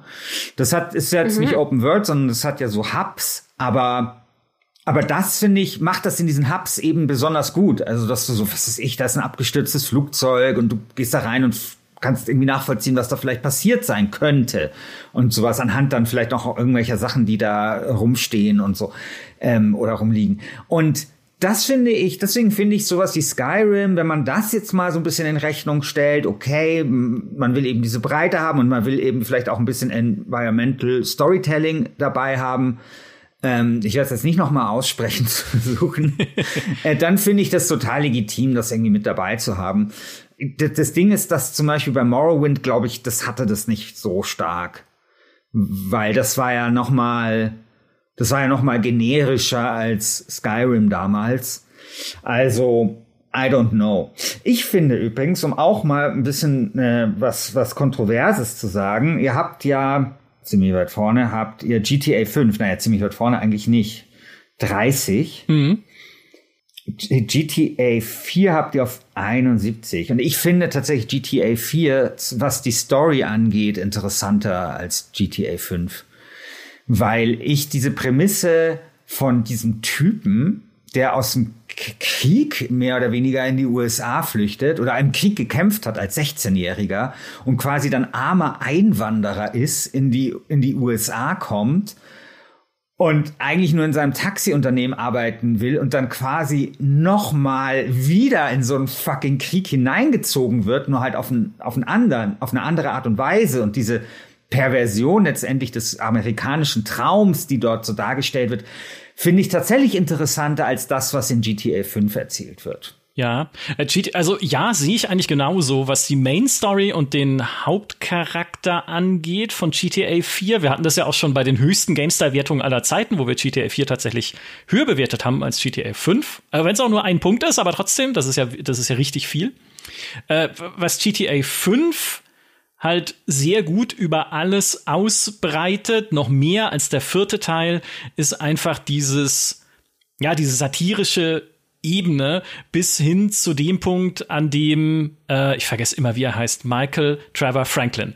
Genau. Eigentlich ja nur ein, ein Abziehbild ist von CJ aus GTA San Andreas, der aber selbst verstanden hat, dass dieser Gangstertraum, den halt GTA San Andreas damals noch verkörpert hat, so aus, ne, aus armen Verhältnissen zum Beherrscher des Stadtviertels zu werden, dass äh, der einfach auch nicht funktioniert. Also der amerikanische Traum funktioniert nicht und der amerikanische Gangstertraum funktioniert irgendwie auch nicht. Für keinen von den dreien, also auch nicht für Michael, den erfolgreichen Bankräuber und für Trevor funktioniert das ganze Leben nicht. Naja. Vielleicht noch am ehesten für ihn, ja, es stimmt, weil er sich ausleben kann in seiner, in seiner Verrücktheit. Aber das macht halt GTA 5 noch ein bisschen besser, glaube ich. Und dadurch bleibt es dir auch so stellenweise äh, besser in Erinnerung, auch was sie, was seine Charaktere angeht. Aber von der Prämisse her, da gebe ich dir recht, von der Prämisse her ist Nico Bellic, hieß er ja, besser. Stimmt. Dann also, darf ich euch loben vielleicht zum Ende des. Okay, ja, bitte, also. bitte. Endlich mal. Ich fand sehr schön, äh, dass Call of Juarez ganz leider dabei war. Ja! Ist das, ist das nicht, äh, das ist das dritte oder vierte oder was war das irgendwie, Call of Juarez? Ich finde, diese ganze Call of Juarez äh, Serie, ich glaube, es gab einen Teil, der furchtbar schlecht war, ich weiß nicht mehr, wie der hieß, aber ich finde die sträflich unterschätzt in der Computerspielgeschichte, ja. insbesondere was was Story und so Charakterdesign und ich meine, das ist ja sind ja fast schon Charakterstudien, die dort stattfinden, so in diesen Spielen. Ähm, finde ich sträflich vernachlässigt und ich finde es super, dass das äh, in diese Liste geschafft hat. Dann finde ich Doki Doki Literature Club finde ich sehr schön, dass das, dass das vorbei äh, dabei ist. Dass das vorbei ist, finden wir auch schön, ja. genau. ja, also ich finde auch, dass ihr so den Mut hattet, äh, sowas wie Call of Duty 4 Modern Warfare da reinzupacken. Das ist so ein Spiel, da denken, glaube ich, die allerwenigsten vielleicht erstmal an eine gute Story. Aber ich fand tatsächlich das, was sich dieses Spiel damals getraut hat, und vor allem, genau, und vor allem ist es so, dass man heute halt vor allem nicht mehr Call of Duty und gute Story zusammen in einem Satz sagen kann, ja. Mhm. Aber damals hat sich dieses Spiel oder diese Serie wirklich was getraut und ich finde tatsächlich so, erst habe ich so ein bisschen die Augenbraue hochgezogen und als ich drüber nachgedacht habe, dachte ich mir, ja, doch, warum eigentlich nicht? Ja dass jetzt zum Beispiel sowas wie Far Cry 3 auf 89 hat, ich fand jetzt die Story nicht von Far, Far, Cry 3 geil, aber ich finde, wenn man eine Top 100 hat und man will einmal irgendwie, will man ein Spiel dabei haben, bei dem man sagt, okay, das nehmen wir jetzt einfach rein, um auch so hervorzuheben, dass auch ein, ein Antagonist ein wichtiger Teil einer Story sein kann. Da vergeben wir einen Platz für, finde ich auch gut. Ja? Und insofern würde ich sagen, ja, es ist eine gute Liste geworden, tatsächlich, liebe GameStar. Vielen Dank. Es gibt so ein paar, es gibt so ein paar Dinge, also It Takes Two, weiß ich nicht, was, es ist super Spiel, aber Story I don't know. Aber mein Gott, aber insgesamt muss man es erstmal hinbekommen, eine Liste zu machen, in der kein Planscape Torment ist, die aber dann trotzdem so gut ist, dass man am Ende sagt, es ist eine gute Liste. Ja. Das muss man erstmal hinbekommen. Ja. Das ist das größte Lob, was wir heute bekommen werden, glaube ich. Und auch so generell, vermutlich. Ich habe trotzdem einen Punkt, den ich noch mit euch besprechen muss, nämlich das neue Spiel, was ich vorhin erwähnt habe, weil das auch in den Kommentaren unter dieser Liste, ich sag mal, kontrovers diskutiert wurde und kritisiert wurde, nämlich Elden Ring. Elden Ring ja. auf Platz 65 und jetzt gibt's aber einen Plot-Twist in Elden Ring. Weil wir wissen ja alle, Elden Ring erzählt, ich sag mal, zurückhaltend, re relativ wenig direkt, sondern viel um Ecken herum, dass du ein Wiki lesen musst, um überhaupt zu verstehen, wie die Beziehung der Figuren in dieser Spielwelt zueinander ist. Dann ist es sehr tief, aber im Spiel selber musst du dir halt vieles zusammen reimen und puzzeln. Aber die liebe Steffi hat ein Interview geführt mit zwei Leuten mhm. aus dem mhm. Entwicklerteam von Disco Elysium, ne, das ja unsere Liste mhm. hier gewonnen hat sozusagen. Und einer davon hat gesagt, als wir gefragt haben, welche anderen Story-Spiele würdet ihr denn noch empfehlen? Ja, einer davon hat gesagt Elden Ring. Nämlich der Kaspar Tamsalu hat gemeint, Elden Ring, er glaubt, Elden Ring hat das Potenzial zu zeigen, dass Stories auch nur mit ganz wenigen oder noch viel weniger Worten erzählt werden können, wenn ich seine Antwort richtig deute. Vielleicht war es auch so ein ironisches Spiel doch Elden Ring, ihr Deppen, aber das glaube ich nicht. Ich glaube, es ist ernst gemeint. Ich habe auch beschlossen, ich halte es für ernst gemeint. Ich stimme dir dazu. Ja. Und das finde ich ist noch ein spannender Aspekt, weil das ja auch sehr in die Richtung dieses Environmental Storytelling geht, also in ein Storytelling ohne direkt zu also zu sagen, was passiert, sondern zu zeigen, was da passiert ist oder passiert sein könnte und dir auch so einen Interpretationsspielraum zu geben. Sicherlich ein kontroverses Ding, aber jetzt, da will ich tatsächlich wissen, was was sagt ihr dazu? Steffi, Elden Ring, was sagst du dazu? Also erstmal muss ich vorwegschicken, ich kann verstehen, warum es in den Kommentaren darüber so einen Diskurs gibt. Ich kann aber nicht ganz verstehen, warum der mit so einer Schärfe geführt wird, als wäre Elden Ring ein Spiel komplett ohne Story. Das stimmt ja nun auch nicht.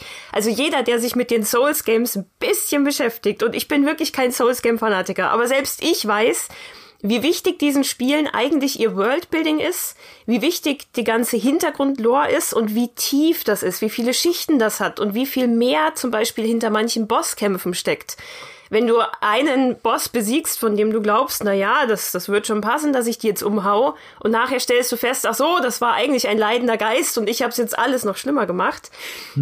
Schon immer war ja in den Souls Games Storytelling sehr wichtig. Es stand halt nur nicht so im Vordergrund, dass es dir durch den Monitor entgegenspringt. Es ist genau das Gegenteil von einem Disco Elysium, das nur aus seiner Story besteht.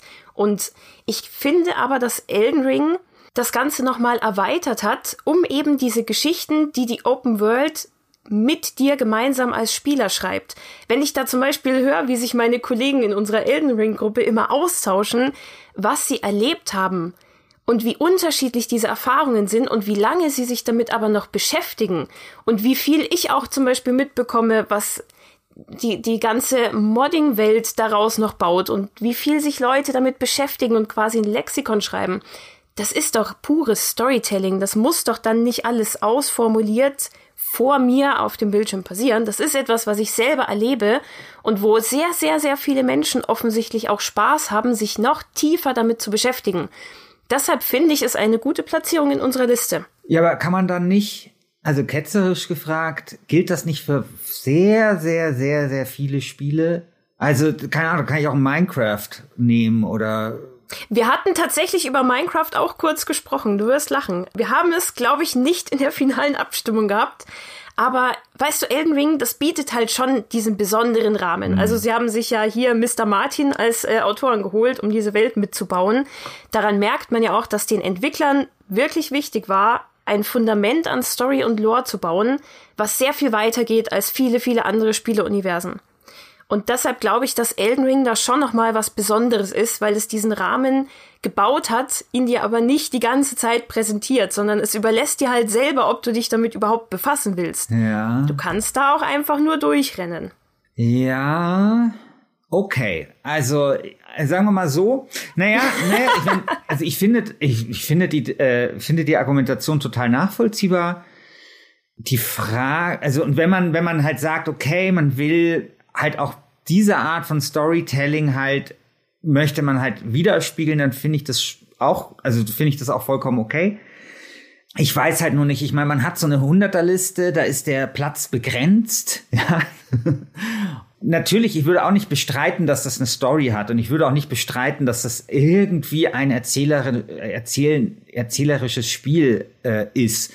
Aber bei mir wäre es wahrscheinlich eher auf der Liste zwischen 100 und 200 oder sowas ähm, äh, mhm. ge äh, gelandet, ja, weil natürlich es hat eine Story. Die Frage ist, ist es wirklich jetzt eine wirklich gute Story, so das was es was es halt erzählt und da, das kann ich kann ich jetzt auch nur so ein bisschen, kann ich nicht so richtig beurteilen, weil ich zwar Elden Ring intensiv gespielt habe, aber mich zum Beispiel die ganze Geschichte überhaupt nicht interessiert hat und ich eigentlich immer nur den Eindruck hatte, da sind irgendwelche Geisterdudes, die mir irgendwas äh, irgendwas Esoterisches erzählen, äh, was ich nicht verstehe und mega kryptisch und ich nie genau wusste, bin ich irgendwie zu blöd, das zu kapieren oder haben die vielleicht, also, weißt du, es ist so, manchmal hatte ich das Gefühl, äh, als sei, sei das ein besonders dunkler See, der halt so tun will, als sei er besonders tief, obwohl er vielleicht überhaupt gar nicht so tief ist. Weißt du? So. Ja, das, das verstehe ich sehr gut. Das ist ein gutes Argument, ja. Keine Ahnung, aber kann ich mich, kann, kann ich mich, kann ich mich natürlich auch täuschen, aber das war so ein bisschen so den Eindruck, den ich hatte. Und deswegen, mhm. ich würde, ich würde auf keinen Fall sagen, dieses Spiel hat jetzt nichts zu suchen in, in, auf so einer Liste oder es erzählt nicht oder hey, es ist irgendwie doch kein, kein Story-Game. Also das finde ich albern, so das. Frage ist, ist es ein, in, in hinsichtlich der Story gut. Und da würde ich, glaube ich, erstmal sagen, ja, vielleicht eher Platz 116. Hätte Planescape Torment den Platz bekommen sollen. Nein, äh, das verstehe ich auch, was du sagst. Und ich habe auch persönlich nicht für Elden Ring abgestimmt. Aber ich glaube, dass dem Spiel auch zugute kam, dass das sehr frisch in vielen Köpfen klar. in der Redaktion war. Ja, klar. Ja, klar. Und es halt viele Leute einfach lieben über alles ja. alles. Ja. Klar. In der Tat. Ich darf mich noch selbst korrigieren zum Abschluss. Äh, Steffi, du hast vollkommen recht. Oblivion ist auf Platz ha. 48 unserer Liste und damit das höchst platzierte Elder Scrolls Spiel wo ich mir denke, aha, okay, ihr erinnert euch aber schon, wie es aufgehört hat mit dem ja. Riesendämon, der dann da rumläuft in der Kaiserstadt. aber die, aber die, aber die Quests zum Beispiel sind doch die eigentlich besser als die von Skyrim. Ja, die Assassinengilde von Oblivion. Ja, dunkle Bruderschaft war fantastisch. Ja, genau, dieses, dieses Bild da, in dem man da, von dem man da verschluckt ja. was später ja dann, glaube ich, Witcher schamlos kopiert hat in einem der ja. DLCs, oder? Mit den Farbtrollen, ich erinnere mich. Ach genau. ja. In ja, The Witcher erinnere ich mich nur noch dran, dass du gemalt wirst. Und da wirst du doch nackt gemalt ja, von, dem, nee, von dem Künstler. Nee, nee, nee. Es gibt, ich, ach, vielleicht habe ich das auch geträumt. Ich meinte, es gäbe auch bei The Witcher eine Quest, wo man in so einem Bild unterwegs ist oder so. Aber wurscht, auf jeden Fall war das damals eine fantastische Quest in Oblivion. Und deswegen, ich meine, wenn man das wiederum unter diesen Aspekten sieht und sagt, okay, Quest-Design, die kleinen Geschichten, da hat es einen sehr verdienten Platz auf dieser Liste. Okay, das, das finde ich ist äh, fair enough. Ich habe noch, äh, eins möchte ich noch hervorheben, wo ich mich freue, dass es äh, sehr freue, dass es drin ist. Das ist To the Moon. Ja. Weil ich das damals getestet habe. Wer es nicht kennt, kleines Spiel eigentlich mit dem RPG-Maker gebaut damals. Aber so berührend, so schön, so eine tolle Musik, äh, stammt von einem einzelnen Entwickler. Also, wenn ihr das nicht kennt, guckt es euch an. Wirklich, wirklich schön gemacht. Und mein letztes WTF, was ich der Welt noch mitteilen möchte, ist, Portal 2 vor Portal 1. Wer, wer wählt sowas? Portal 1 ist das perfekte Spiel in allen Belangen. Ich weiß, dass Portal 1 keine herausragende Story hat, aber das Tolle an Portal 1 ist ja, das braucht keine herausragende, wendungsreiche, mit Zwischensequenzen erzählte Story, weil es perfekt ist in allen Bestandteilen, die es hat. Kein Spiel passt so gut zusammen in allem wie Portal und GLaDOS ist Gott und Portal 2 ist dasselbe auf längere Spielzeit gestreckt. Und das, also, und nicht Platz 28. So, das war mein letzter Grudge. Jetzt, ich ich bin, äh, jetzt bin ich durch. Okay, ich habe auch noch eins, bei dem ich sehr, sehr froh bin, dass es gerade noch so in die Liste reingerutscht ist, auch wenn es viel, viel höher gehört hätte. Night in the Woods. Auch Oh ja. ein Adventure. Ein wunderschönes Spiel. Das einzige Spiel, das ich jedes Jahr wieder neu durchspiele. Hab gerade eine Kolumne drüber geschrieben, warum. Und ich finde schön, dass es dabei ist, auch wenn es Platz 96 ist. Aber das ist okay. Und worüber ich mich auch sehr gefreut habe, ist Tales from the Borderlands. Ich lasse das einfach jetzt in Stille so verdient stehen. Nein, das ist einfach ähm, für mich das beste Borderlands überhaupt, obwohl es die ganzen funny Shooter-Elemente ja gar nicht hat. Und ich freue mich gigantisch darüber, dass zu der Zeit, wo unsere Liste live ging und ich in meinem Text fordere, ah, ich brauche ein Tales from the Borderlands 2, es muss weitergehen, diese Story und Welt war so gut. Und dann wird Tales from the Borderlands 2 angekündigt. Also bitteschön, gern geschehen. Also es es ist sehr schön, dass Tell Telltale, äh, die ja nicht den erhofften kommerziellen Erfolg hatten, zumindest in dieser Liste schön repräsentiert sind. Also jetzt werden The- sie The noch Wolf mal Among. Us ist ja auch dabei und äh, The Walking Dead ist dabei und so. Ja. Hat Tales of the Borderlands Handsome Jack? Ich kenne es leider Ja, nicht. deswegen natürlich hat es Handsome Jack. Ansonsten wäre es ja nicht das gewonnen. beste Borderlands. Es hat Handsome Jack. Genau, weil Handsome Jack, das haben wir ja, Maurice und ich, das äh, muss ich kurz, weil wir haben ja im Podcast schon mal den besten Schurken aller Zeiten gekürt und das war Handsome Jack. Also insofern, für mich ist alles gut. Moment, Micha, ich pitche dir jetzt Tales from the Borderlands in einem Satz und ich glaube, dann möchtest du es spielen. Tales from the Borderlands ist wie Cyberpunk 2077, aber mit Handsome Jack statt Johnny. Gut, also gut, gekauft. Das ist äh, in der Tat. Ich bin überzeugt. Ich hoffe, ihr da draußen seid es auch. Das war unser Talk über die 100 besten Story-Spiele laut GameStar-Liste. Einer sehr subjektiven Liste. Bitte nehmt sie nicht ernster, als sie gemeint ist. Guckt, euch die Spiele an. Für uns ist immer schon toll, allein in den Erinnerungen schwelgen zu können und mal wieder was über Stanley Parable schreiben zu dürfen. Das ist doch einfach das Schönste für uns an so einer Liste. Und ähm, ja, bitte diskutiert sie nicht äh, so hitzig. Es sei denn, ihr seid hier bei uns im Podcast wie Christian Schiffer. Vielen Dank.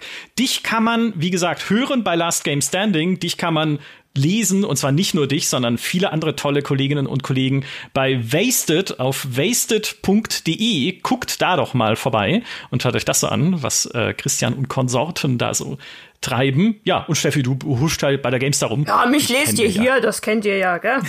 Genau. In diesem Sinne, lieben Dank euch beiden. Lieben Dank an alle, die uns auch diesmal wieder zugehört haben.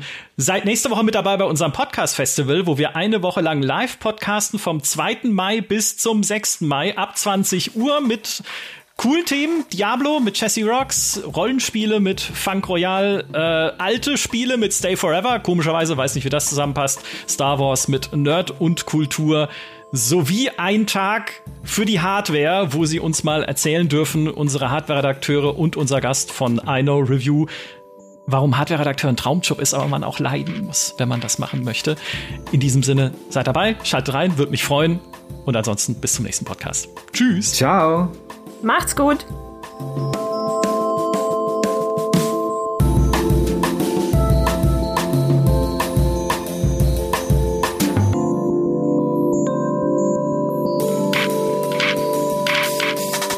Wahlen gehören der GameStar-Redaktion. Es ist ihre Entscheidung. Und wenn sie entscheiden. Das ist ja, ich kann nicht mehr reden. Das, ist, das regt mich alles so auf. Nochmal. I feel you.